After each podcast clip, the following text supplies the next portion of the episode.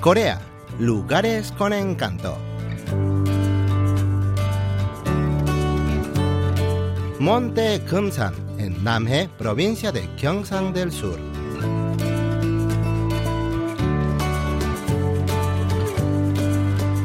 La semana pasada visitamos el templo budista Poriyang, que se encuentra cerca de la cumbre del monte Kumsan.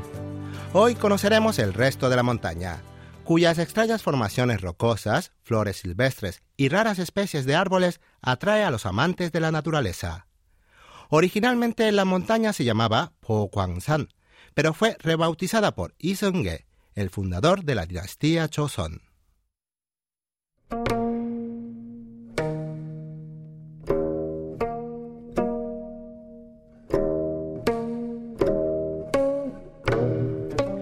Se cuenta que a fines de la dinastía Koryo, el general Seung-ge elevó sus plegarias a los dioses de los montes Pektusan y Chirisan, pidiendo que le ayudaran a establecer un nuevo reino. Pero las divinidades rehusaron escuchar sus oraciones. Como última esperanza, el general se dirigió al monte San y rezó durante 100 días, prometiendo al dios de la montaña que cubriría la elevación entera con sedas si le ayudaba a cumplir su sueño. La montaña respondió a sus plegarias y el general Yi Seung-ge fundó la nueva dinastía y se convirtió en el rey Taejo de Joseon. Sin embargo, como cubrir la montaña entera con seda era una tarea imposible, tuvo la ingeniosa idea de cambiarle el nombre a la montaña y ponerle Kumsan, que significa montaña de seda. Así fue como la montaña adquirió su nombre actual.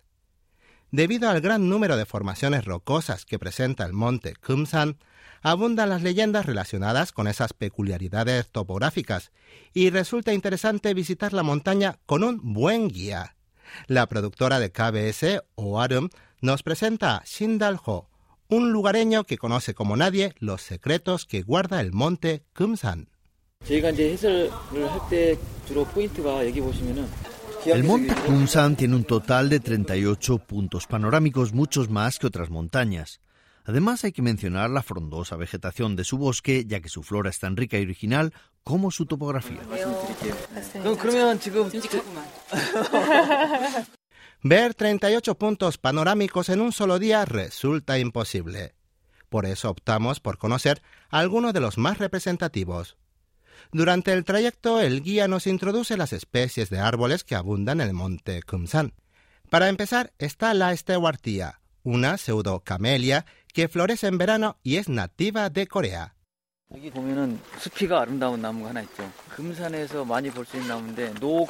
Este árbol destaca por su tronco que atrae por su forma y sus colores. Recibe el nombre de Nogak Namu, árbol de cuernos de venado, por su similitud con la cornamenta de dicho animal. Sus flores son blancas y muy bellas y se abren en julio. Se aprecia mejor entre otoño y primavera porque en verano la densidad de sus hojas impide ver el tronco. Su madera es muy apreciada para fabricar recipientes y utensilios por su resistencia y también su calidad. Lamentablemente han sido talados en su mayoría, por lo que pese a ser una especie autóctona de Corea, es tan extraña que solo se puede encontrar en el monte Kungsang de Namhae.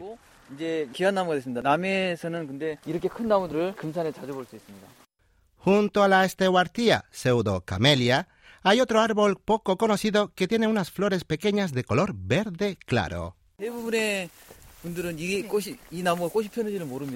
Por la forma y el color de sus flores casi pasa inadvertido. Sus frutos son unas pequeñas bayas rojas. Se llama bibok y su nombre científico es Lindera eritrocarpa maquino. Su peculiaridad es que huele muy bien y basta con sacudir un poco sus hojas para sentir su fragancia. El aroma que emana de este árbol es muy parecido al del jengibre. No crece en cualquier parte, sino solo en ambientes bien preservados, como el del monte Kumsan. Su olor es realmente agradable y no pasa inadvertido. Oh, 나요.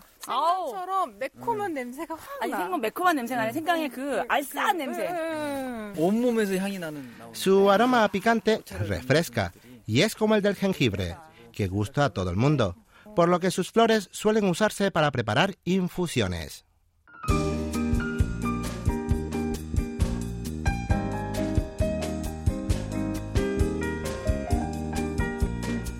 Mientras presenta las especies de la flora más representativas del monte Kumsan, el guía nos conduce hasta la atalaya del monte. El sendero se estrecha de repente y llegamos a un bosque de altísimos bambúes que refresca la marcha. Esta brisa es música para los sentidos.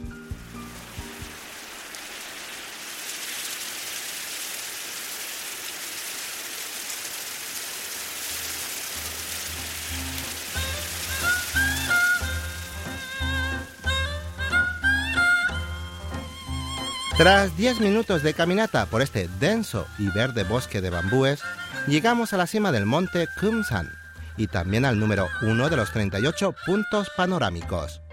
우와. 너무 멋있어요, 진짜. 저쪽 보이는 곳이 통영 쪽입니다. 아, 저쪽이 저기가. 통영 쪽이고 저기가 Desde 이제 la 그 atalaya se 장성도 divisa 같이 brillante el infinito y azul mar meridional. Tal como explica nuestro guía, al este, a unos 40 kilómetros, está la ciudad de Tongyong y al oeste, a unos 20 kilómetros, se encuentra Yosu. Desde aquí arriba, ambas parecen al alcance de la mano. También se ven varias islas flotando sobre el mar. De todas ellas, la más lejana es Sejondo, que es el punto panorámico número 36 de Kumsan. Se muestra a los montañistas solo los días muy claros y, por supuesto, viene acompañado de una leyenda que explica el nombre y la extraña forma de la isla.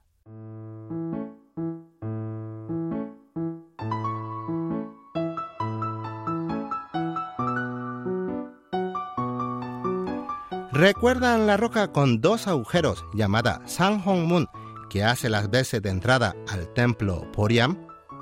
Cuenta la leyenda que cuando Buda alcanzó la iluminación en el monte Kumsan, perforó la puerta Sanhongmun y con esas dos masas rocosas construyó un barco con el que navegó en línea recta por el mar, atravesando la isla Sejongdo y creando el enorme agujero que se aprecia al frente.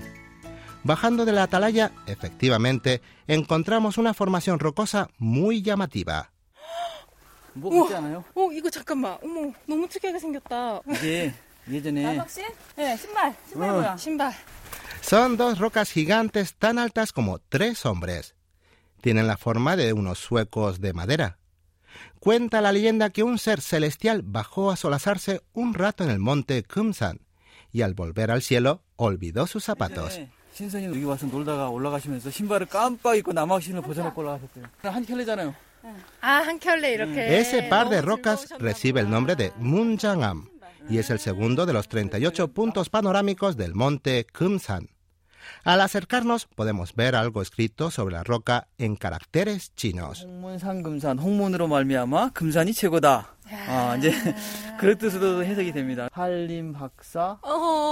En caracteres grandes se lee, lo que hace único al monte Kumsan es la puerta Hongsan-mun.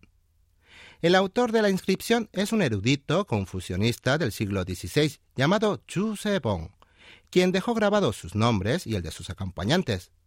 Estas inscripciones reafirman la honda impresión que causó entre gentes de todos los tiempos contemplar las rocas.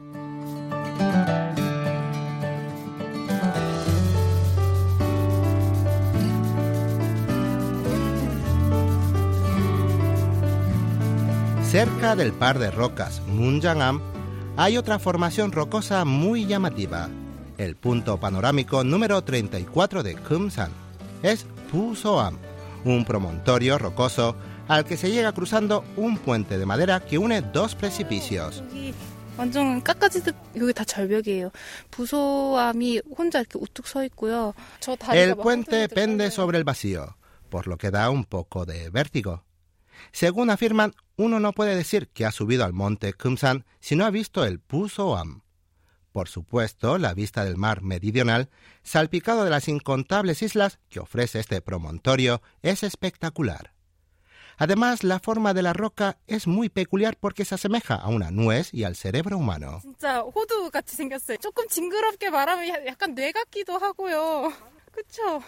Existen muchas leyendas sobre esa roca. Una de ellas dice que es el hijo mayor de Qin Shi Huang. El primer emperador de China fue desterrado a esta roca y de ahí tomó su nombre, que era Buso. Otra leyenda afirma que Buso era el tercer hijo de Tangun, fundador del pueblo coreano, que rezó sobre este lugar durante mil días.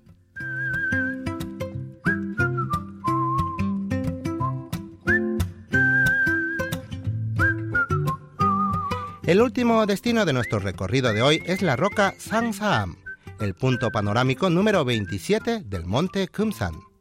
El sendero montañoso que conduce a ese lugar está salpicado de pequeñas flores silvestres muy bonitas.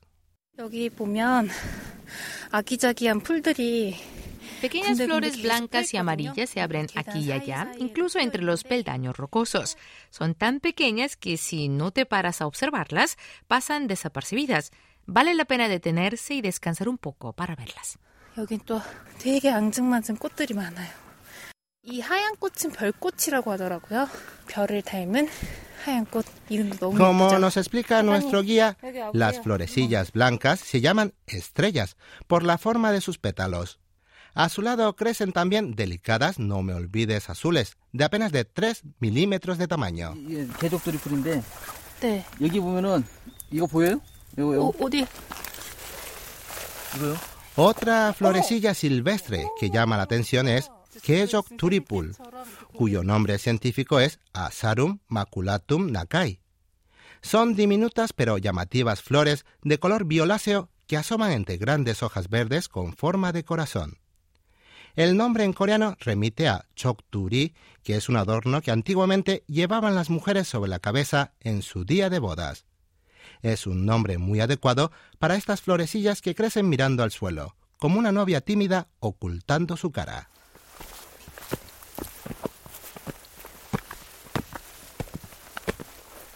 Por fin llegamos al promontorio Sangsam, una formación rocosa de 80 metros de altura, que ofrece la vista más espectacular del monte Kumsan, pues no solo permite ver el mar, sino también todo el monte y el templo Poriam.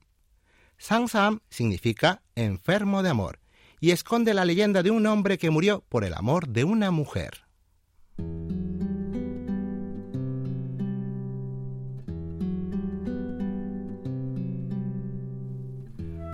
Un joven sirviente que estaba enamorado de la hija de su amo murió y renació convertido en una enorme boa que se enrolló alrededor de la muchacha.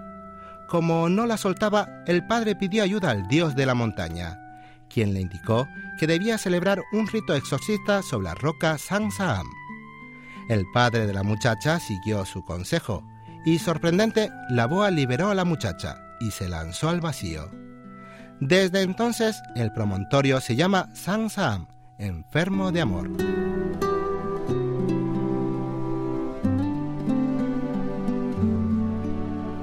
La altura del precipicio es tal que sobrecoge mirar hacia abajo. En contraste con esta triste leyenda de amor, dicen que si una pareja de enamorados reza en este lugar, su amor durará eternamente. Dicha creencia no sorprende, pues la vista es tan maravillosa que cualquier pareja se enamoraría al contemplar tan romántico panorama.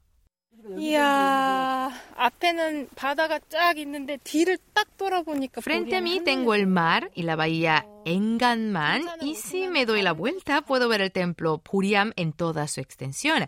Todos deberían contemplar este lugar. Realmente es el mejor punto panorámico del monte Kumsan.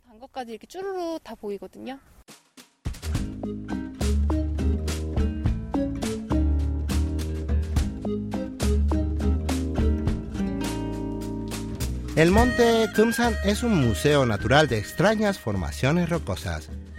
Recorrer los recovecos de la montaña para encontrar esos lugares es como buscar un tesoro.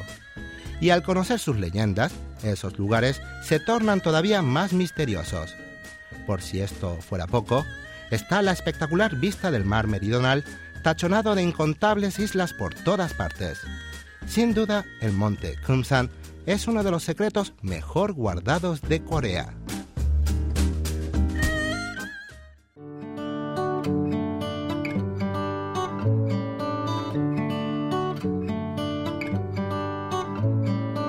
Hoy en Corea, lugares con encanto, visitamos las principales vistas panorámicas del monte Kumsan en Haenam, provincia de Gyeongsang del Sur.